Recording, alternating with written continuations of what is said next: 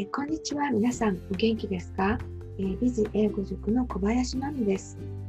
えー、今週はですね、先週から引き続きまして、えー、誰とでも会話が途切れない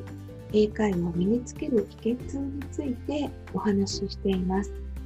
えー、本日は、えー、2020年の1月、えー、14日火曜日です。今、午後9時を回ったところなんですね。えー、っと、YouTube ライブ、あ、Facebook ライブですね。Facebook ライブを、えー、やりたかったんですけど、今日もどうしてもですね、ちょっとネットがうまく、えー、同期ができないので、まあ、Zoom の方で録画して、そちらの方をアップしたいと思います。えー、こういう、まあ、午後8時、9時っていうのは、流れにくい時なのか、ちょっとわからないんですけれども、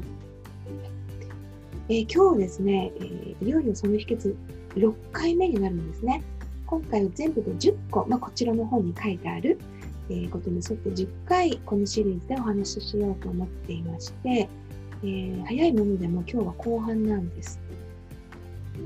えー、今まで5つの秘訣をお話しさせていただいたんですけれども、簡単に復習しますと、えー、1番目は、まあ、気持ちの持ちよう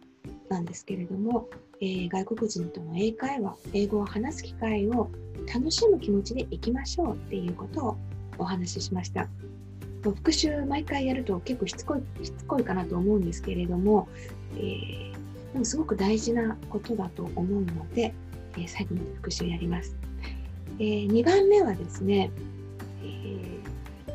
自分から話しかけましょうっていうことをお話ししたんですね。受け身だったらなかなか英会話は上達しません。もう自分から話しかけるんだと、まあ、そういう気持ちでいきましょうっていうことをお話しさせていただきました。それから3つ目は、えー、まあ、自分で話しかけるのはいいんですけれど、まあ、何言ったらいいかわからないって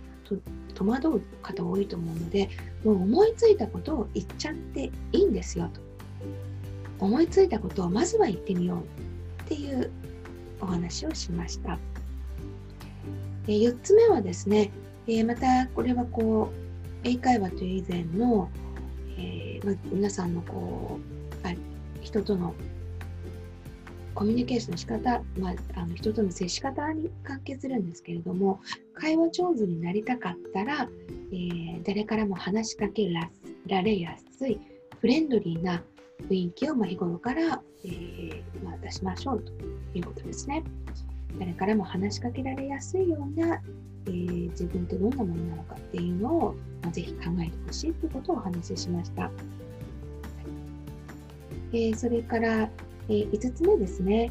えー、これすっごい大事で、えー、私自身ももう日々改めて自分に言い聞かせてるとお話を昨日しましたけれども相手の話に興味を持ちましょう。自分の言うことばっかりに気を取られてないで、目の前にいる会話の相手に真摯に興味を持って、どんな話をしてくれるのか、その人どんな経験があるのか、まあ、心からですね、興味を持って耳を傾けましょう。聞き上手は話し上手。ということをお話しさせていただきました。でいよいよ今日は3つ目なんですけれども、えー、ま、これはですね、あの私がこう、スモールトークっていうこういうちょっとした会話っていう、えー、まあ、雑談ですよね。そういうことが、えー、についてお話しするときだけじゃなくて、本当にこうビジネスパーソンの方に英語を教えるようになってから、もう口酸っぱく言ってることなんですね。口酸っぱく言いつつ、自分自身にも言い聞かせてるっていうことなんですけれど、えー、それはですね、え、分かりやすく話すように心がけましょうということです。分かりやすく話すです。えー、まずですね、雑談っていうこうスモールトークを想定して、まあ、何気ない会話で分かりやすくってどんなのかどんなことなのかっていうことなんですけれども、えー、まあ、英語で話すっていうのは異文化コミュニケーションをしているっていうことなので皆さんが日本人同士で話す時よりも、まあ、相手がどこまで知ってるかどこまでどう言ったら分かってもらえるかっていうことをより深く考えて話すことが必要なんですね。やっぱり日本人同士っていうのは文化でこう共有する部分っていうのがあるので、まあ、あえて言わなくても、あ、なるほどって、まあ、例えばあなたの趣味は何ですか？って週末どんなことされてますか？って言われたときに、まあ、その話したことが、あ、なるほどって、まあ、思うことって結構あると思うんですけれども、文化が違う、まあ、外国人に話したら、同じように、ふむふむなるほどって、まあ、思ってもらえるかっていうのは、ちょっと、まあ、何を話すかで変わってきますよね。まあ、例えばですね、今、えー、私も結構好きなんですけれども、週末どんなことしてますかっていうふうに、まあ、雑談の中で、えー、外国人の人に聞かれたときに、えー、神社巡りしてますみたいなことを言ってみたとしましょう。私も結構好きなんですけど、神社巡りしてますって、あーって、日本人同士だったら、あーって今、こう神社ガールって言うんですか？あの、ね、流行ってるし、あ、そうなんですね。どんなとこ行かれるんですかぐらいに、まあ普通に会話が、ま、成り立つと思うんですけれども、えー、外国人の人に神社巡りって、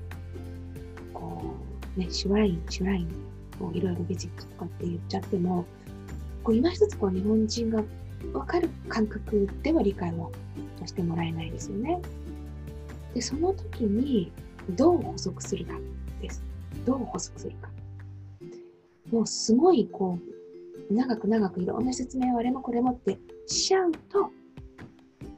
もう分かりにくくなっちゃって、こう、ね、相手をお腹いっぱいみたいになってしまいますので、まあ、どこまでですね、あの、簡潔にこうポイントをまとめて説明できるかっていうのを、まあ、考えてほしいなと思うわけです。でま、神社巡りっていうのを、まああのまあ、神社ってどういうものでとかどういうところに行ってとか行ったらどんな気持ちになるからとか、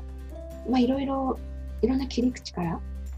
話はできると思うんですけれどもそこをですねまあ全部は言わない方がいいんですよね。全部言っても、まあ、伝わらないしうん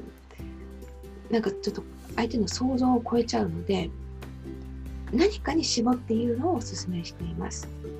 何かに絞って何々が好きだからとか、まあ、あのどんな気持ちになれるからとかですよね、まあ、天気のいい時はこう散歩がてらとか、まあ、そういうようなことをですねあの簡単に言えるようになると、まあ、いいと思うんですね。でこれはですねあの、まあ、結構潔くっていうイメージになります。潔く、まあ、これとこれと、まあ、ちょっと言ってみたいけど、まあ、今回はやめとこうって感じで、何かメインのとこに絞るっていう、そういう風なイメージですね。えー、まあ、ぜひですね、あのまあ、誰かに聞かれた時に、どんなこと自分の趣味とか好きなこととか、まあ、前回のこう国内旅行どこ行ったのって聞かれたりとか、まあ、いろいろあると思うんですけど、何かこうシナリオを考えて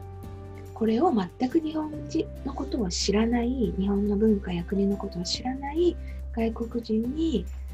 説明するんだったら自分ってどう言えるのかなそれも分かりやすく簡潔にまずは一つポイント絞るとしたら何て言えるのかなってことを、考えてみていただくのがいいかなと思います。えー、まあ、これはですね、冒頭にお話ししました通り、あのまあ、ビジネスでコミュニケーションする上でも、まあ、すごく大事なんですよね。あの今言いたいことは何なのか。今いる目の前にいる人に伝えなきゃいけないことは何なのか。でえー、まあ、メールっていうこと、メールで何かを伝えするっていうことも、まあ、皆さん多いと思うんですけれども、このメールで言いたいことは何なのかですね。それをまあ、絞って絞ってですね、もう思いっきり断捨離です。断捨離して、えー、ポイントを絞ったものを話してみる、書いてみるっていうことをお勧めしています。これはですね、あの、私もですね、またこう偉そうにいろいろ言ってますけれども、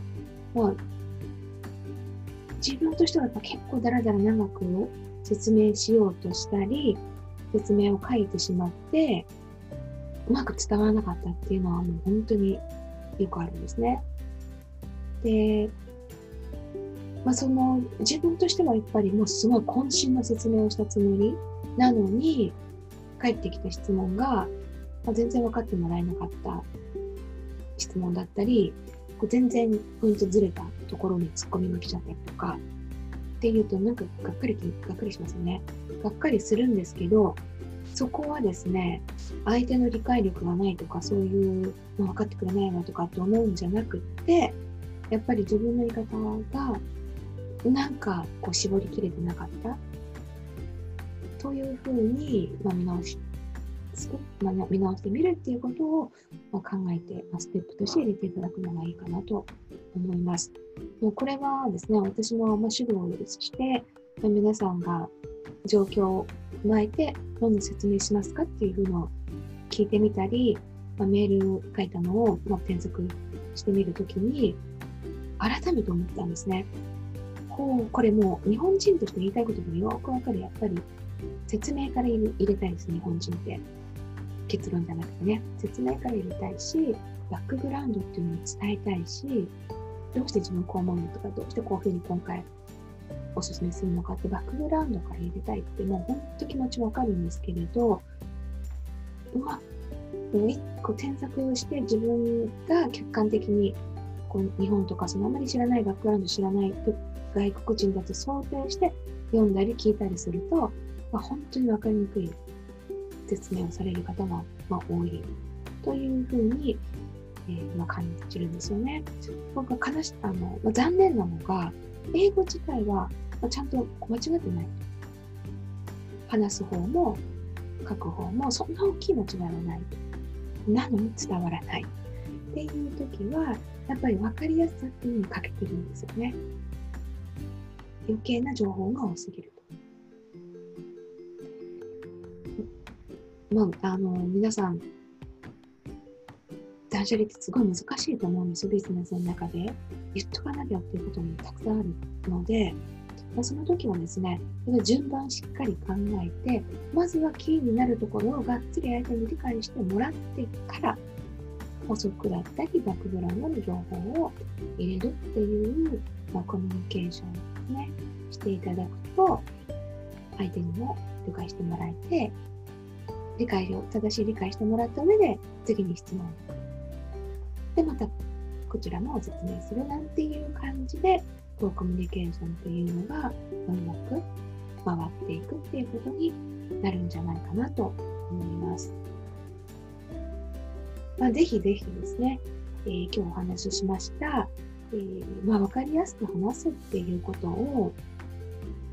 まあ、ビジネスのスモールトークでもビジネスとは関係ない場面での外国人の人とのお話の中で相手が知らないことを話すとき自分どんな説明しますか、ねまあ、日本の文化とかそういう何かをこう説明するっていうのを想定するのがいいと思うんですけれども、えー、まあ、そこで何事を話すか考えてみていただきたいのと、えー、まあ、ビジネスの上では大事なことを伝える。自分どんな言い方、ちゃんと大事なことを最初に持ってきて、余計な情、まあ、余計っていうのもなんですけど、後からでもいい補足情報を大事につらつら、つらつら説明したり書いちゃったりしてませんか？ということで、えー、分かりやすいコミュニケーションは思い切った断捨離っていうお話をさせていただきました。はい。えー、それではですね、あのいよいよ秘訣の方も後半になってきてますが、また明日も、えー、配信したいと思いますので、えー、ぜひぜひ、ご視聴お願いいたします。それでは今日はここまでとさせていただきます。どうもありがとうございました。